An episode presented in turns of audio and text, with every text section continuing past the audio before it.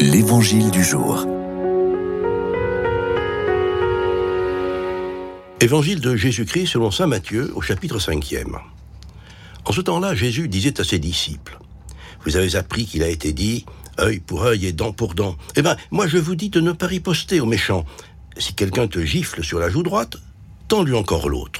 Et si quelqu'un veut te poursuivre en justice et prendre ta tunique, laisse-lui encore ton manteau. Et si quelqu'un te réquisitionne pour faire mille pas, fais-en deux mille avec lui. À qui te demande, donne. À qui veut t'emprunter, ne tourne pas le dos. Nous continuons cette semaine la lecture du grand discours inaugural que Matthieu et Luc ont composé pour ouvrir le ministère public de Jésus.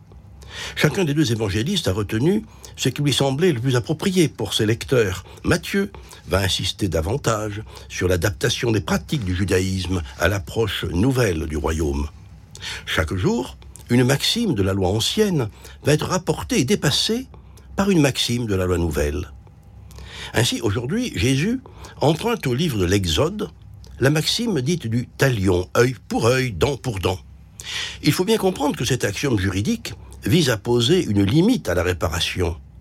Il n'y a pas lieu de tuer celui qui vous a causé un corps léger, ni de lui tordre le cou si vous a cassé une dent. Mais Jésus force le paradoxe. Il ne s'agit plus de la juste réparation d'un dommage en termes de justice, mais d'un regard différent.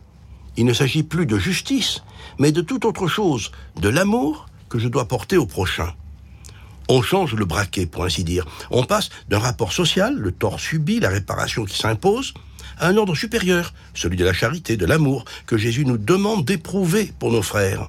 Et le caractère pratique des exemples qu'il donne montre bien qu'il ne s'agit pas de considérations utopiques, de l'expression de bons sentiments. Il s'agit de la loi nouvelle qui régit le royaume. Ainsi Jésus n'abolit pas l'enseignement antérieur, la maxime du talion, il n'efface pas la loi de Moïse, il la dépasse en passant dans un ordre supérieur.